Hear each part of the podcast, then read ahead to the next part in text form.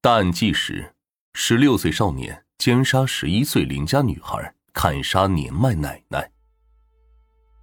二零一二年十月十四日，一个秋风习习的下午，一个瘦弱矮小的男子正伴随着虫鸣鸟叫声，悠然的走在通往奶奶家的路上。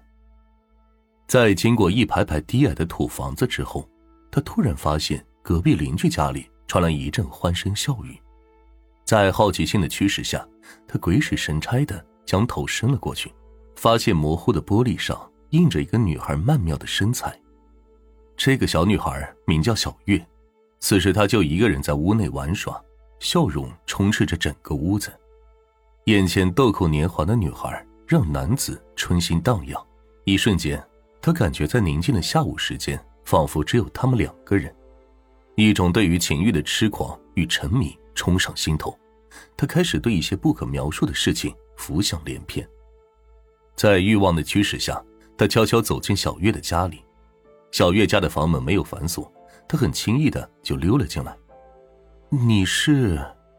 看到有一个陌生又熟悉的男人突然闯进自己家里，小月变得紧张起来，但她还是有礼貌的询问这名不速之客有什么事情。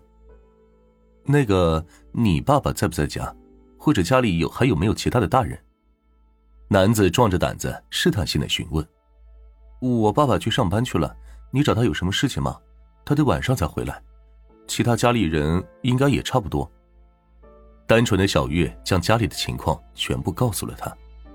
听到小月的回答之后，紧张的男人突然松了一口气，狡诈阴暗的表情开始在他的脸上浮现。这名男子开始向小月步步紧逼。他朝正准备逃跑的小月扑了过去，随即便脱下了自己的裤子。一场悲剧也即将发生。二零一二年十月十四日，喧嚣的警笛声围绕在万载县朱潭镇的上空，村民们悠然自得的平静被打破。他们全都跑出家门，闻着警笛声望去，不知道到底是哪户人家在这个惬意的周末发生了变故。警车停到了小月家门前，当他们进入小月家的时候，却发现这个小女孩凄惨的倒在血泊之中，身上一丝不挂，娇嫩的脸庞也没有一丝的气色。小月伤势严重，警方立马将她送往医院进行救治，但是经过跟死神的赛跑之后，小月还是没了呼吸，一个年仅十一岁的小女孩就这样离开了人世间。警方立刻对小月的死展开立案调查，尸检报告显示，小月身上有三处被利刃捅过的痕迹，其中一刀直接捅进了她的肠子里，所以小月的腹部才会变得血肉模糊。不过，小月的身上没有被性侵过的痕迹，警方推断可能是有人的到来才让犯罪嫌疑人强奸未遂，然后他为了不暴露自己的身份，或者是为了恼羞成怒的泄愤，才对小月痛下死手。试图想通过这样毁尸灭迹。为了获得更多的线索，警方将希望锁定在作为目击者的哥哥和姐姐身上。此时，小月的哥哥姐姐正趴在他的尸体前放声痛哭，悲哀笼罩在医院幽静的走廊里。等到哥哥姐姐们的情绪缓和之后，警方才向他们询问更多有关小月死亡的细节。据小月的姐姐表示。由于当时是周末，他们都在外面玩耍。下午四点回到家之后，他们突然听到楼上传来激烈的打闹声。由于担心小月的安危，哥哥姐姐们只好壮着胆子来到楼上打探情况。房间的门被推开之后，可怕的一幕映入眼帘：屋内一片狼藉，地上堆满了衣服，一个一丝不挂的男人正以绝对性压倒的力气将小月控制在身下。即使他死命的挣扎，也无法逃脱禽兽的魔爪。看到哥哥姐姐回来之后，小月的眼神里渐渐有了光，她拼命的向他们呼喊，想抓住最后一丝逃脱的希望。哥哥姐姐们看到这一幕，吓坏了，惊慌失措的他们为了保护妹妹，第一反应就是下楼喊人帮忙。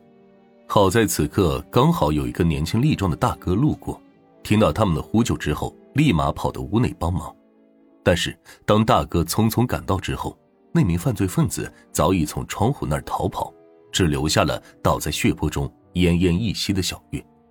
由于关心伤势过重的小月，他们没有对行凶的男子进行追逐，而是立马拨打报警电话，然后就一直守候在小月的身边。哥哥姐姐们只比小月年长几岁，还是小孩的他们，经历了这场骇人听闻的杀人案之后，又害怕又崩溃，根本没有办法提供更多与杀人犯有用的信息。由于悲剧发生的太过迅速，他们根本来不及看清犯罪嫌疑人的容貌特征，脑海里只有一个裸体男子的模糊身影。仅有的线索让警察们的调查举步维艰，停滞不前。可就在他们一筹莫展之际，一位人民教师的报警电话又让他们燃起了新的希望。老师神色不安的告诉警方，他在批阅某位同学的作文时，突然感觉作文内容很蹊跷，他的学生有可能杀人了。他有想过，这篇作文内容有可能是心理阴暗的同学胡编乱造的，但是这篇作文他越看越觉得细思极恐，顿感毛骨悚然的老师。再三思索之后，还是决定报警处理。铺垫了一大段之后，老师终于将包里的作文掏出来，拿给警察看。作文的标题名为《我的心事》。看到这几个大字之后，民警还以为这是哪个高中生描写关于青春期的烦恼，但接下来的内容却让他的眉头紧锁，目瞪口呆。